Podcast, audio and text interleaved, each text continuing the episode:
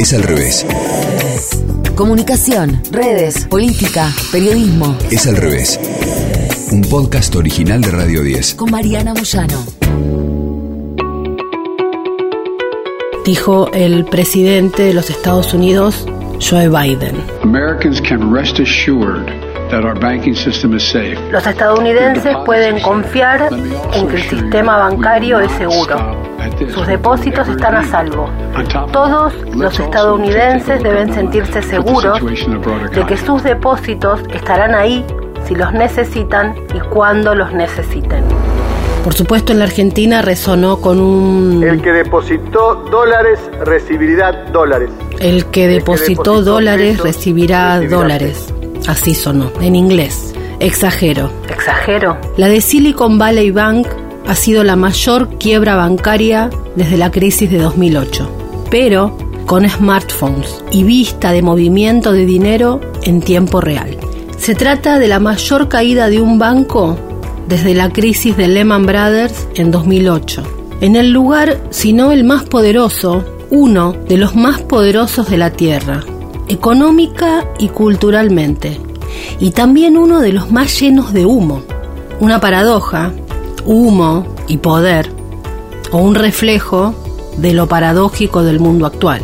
Silicon Valley Bank es Era. una entidad financiera con una importantísima cartera de clientes y había sido nombrada como uno de los bancos más seguros de Estados Unidos según la revista Forbes. Este banco fue intervenido el viernes por la Corporación Federal de Seguro de Depósitos por las dudas que hubo sobre su liquidez y solvencia. Esta medida se lleva a cabo después de que Silvergate Capital anunciara la liquidación voluntaria de su banco, lo que lo convirtió en el segundo prestamista regional en hacerlo esta semana.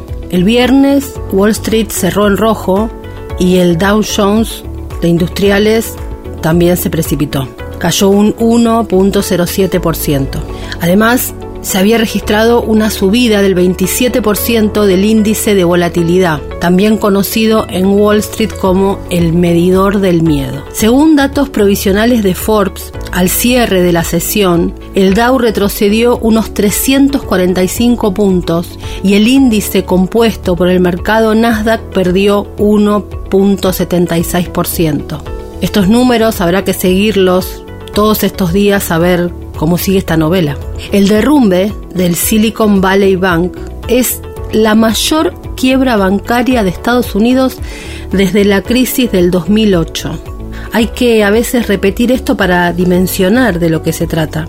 Es una de las más importantes en la historia y obviamente esto llevó a que el miedo se expandiera entre los inversores. ¿Qué pasó? Con tan solo una semana de diferencia, el Silicon Valley Bank era considerado el decimosexto banco más grande de Estados Unidos. Su fortuna ascendía a 209 mil millones de dólares en activos. 175.400 millones de dólares reportados en depósitos y más de 8.500 empleados alrededor de todo el planeta. Pero el 10 de marzo, el viernes 10 de marzo se cerraron las puertas del banco y este pasó a manos de la Corporación Federal de Seguros de Depósitos, que denominó a la nueva entidad como Banco Nacional de Seguros de Depósitos de Santa Clara. A los empleados del banco, del quebrado banco, se les dijo que se les mantendría en sus puestos de trabajo tan solo durante 45 días más. La nueva entidad reabrió el lunes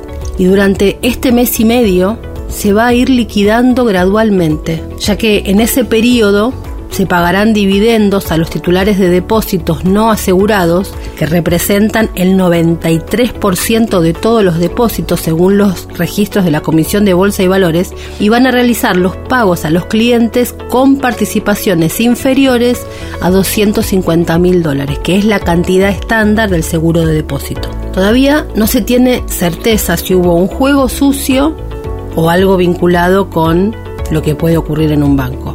Porque lo primero que pensamos algunos fue en dos casos que fueron tan escandalosos que hasta series hay. Uno, el de la gotita de sangre de Elizabeth Holmes. Y el otro, el caso de WeWork, la empresa de Adam Neumann, uno de los unicornios más grandes que se desplomó.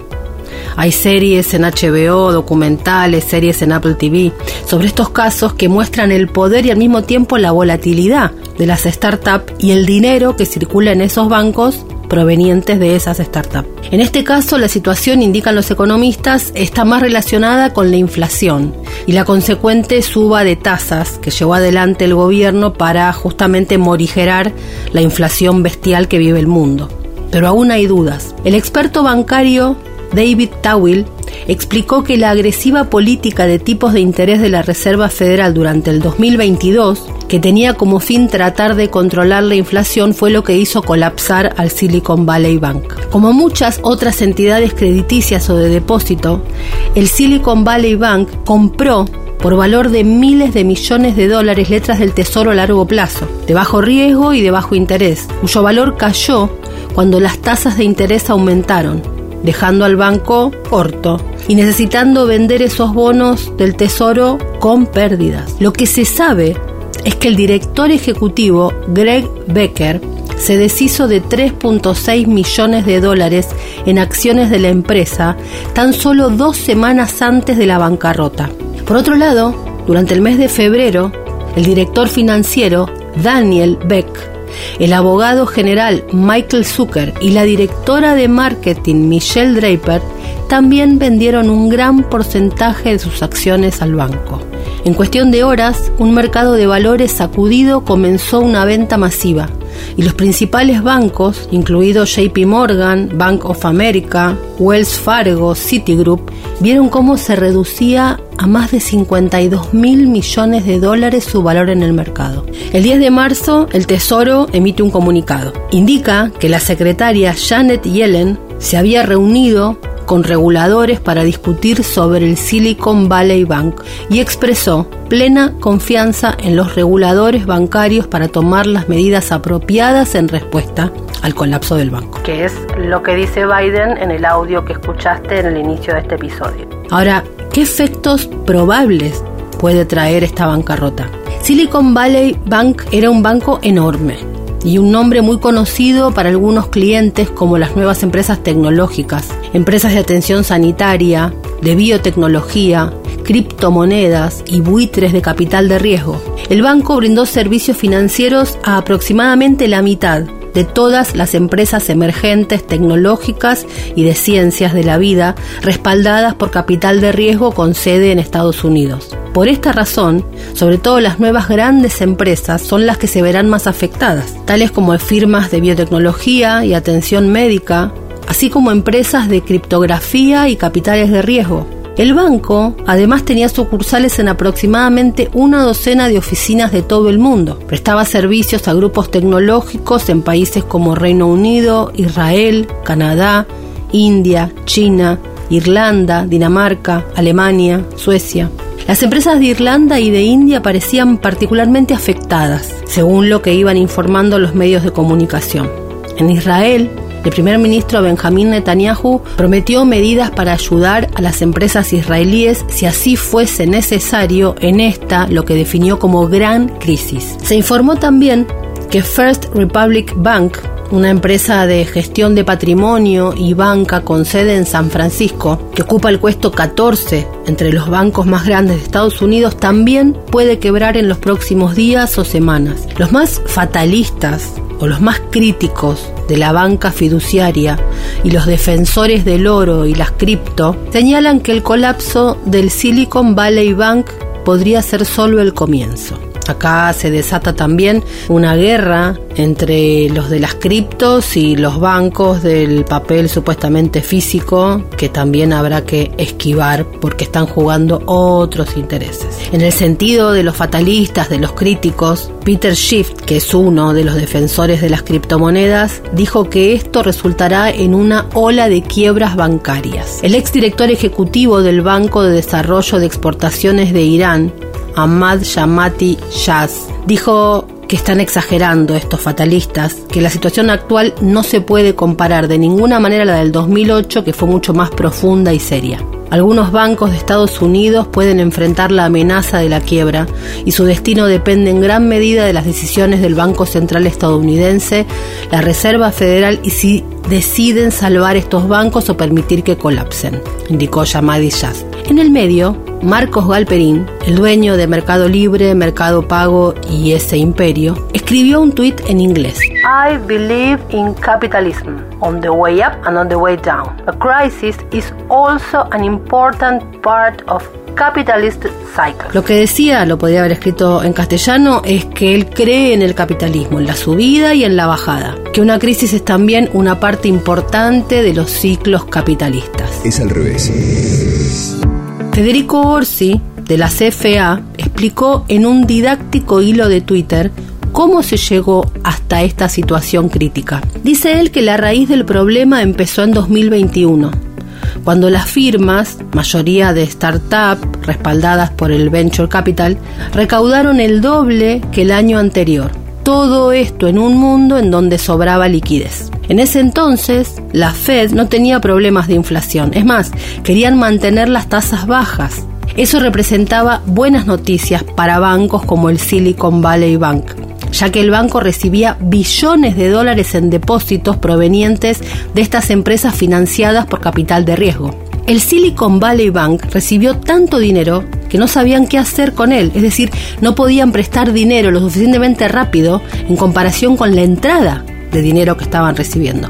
Entonces, el Silicon Valley Bank decidió invertir parte de ese dinero extra en otros instrumentos. Durante años, la cartera de inversiones del Silicon Valley Bank y la concentración de clientes no despertaron ninguna alarma, pero mientras tanto, la catástrofe se estaba gestando. Con un aumento progresivo de las tasas de interés, la cartera de deuda que tenía el Silicon Valley Bank comenzó a perder valor. Luego llegó Moody's, una de las agencias calificadoras de riesgo, que amenazó con una rebaja de varios escalones al Silicon Valley Bank debido a estas grandes pérdidas no realizadas. Silicon Valley Bank se encontraba entonces en una situación imposible de seguir disfrazando. Tenía dos opciones. Uno, deshacerse de algunas de sus tenencias de bonos con pérdidas para aumentar la liquidez o dos, enfrentar una rebaja de calificación de varios niveles. Ambas opciones tendrían consecuencias catastróficas para el banco. Silicon Valley Bank entonces decidió optar por la opción 1 y la combinó con la emisión de equity.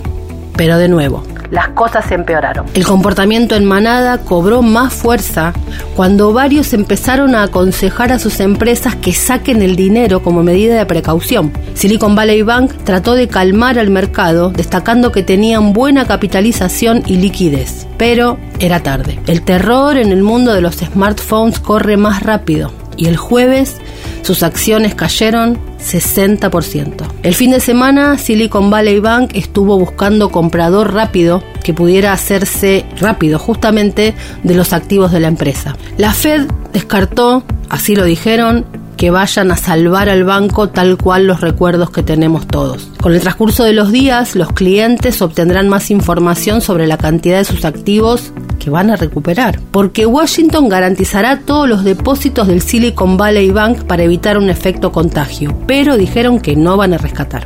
La administración estadounidense dio un golpe el domingo de último momento para evitar la quiebra y hacer que cayera todo esto sobre la confianza del sistema financiero general. En un comunicado, la Reserva Federal, el Departamento del Tesoro y el organismo regulador dijeron que dispondrán los fondos adicionales para garantizar el pago de todos los depósitos de la institución, tanto los asegurados como los que no y que los clientes iban a poder acceder a su dinero desde el mismísimo inicio de funciones el lunes. El Tesoro la Reserva Federal aseguraron que la iniciativa no costará dinero a los contribuyentes y se volvió a insistir en la solidez del sistema bancario estadounidense. El tema es que cuando tenés que aclarar tanto, ya vimos cómo se nos oscurece. La caída del Silicon Valley Bank puso de manifiesto el problema de los depósitos no garantizados. La mayor parte de los clientes del banco, los corporativos, no tenían visos de recuperar todo su dinero. Quedaba implícito que para recuperarlo tendrían que esperar durante un tiempo indeterminado a ver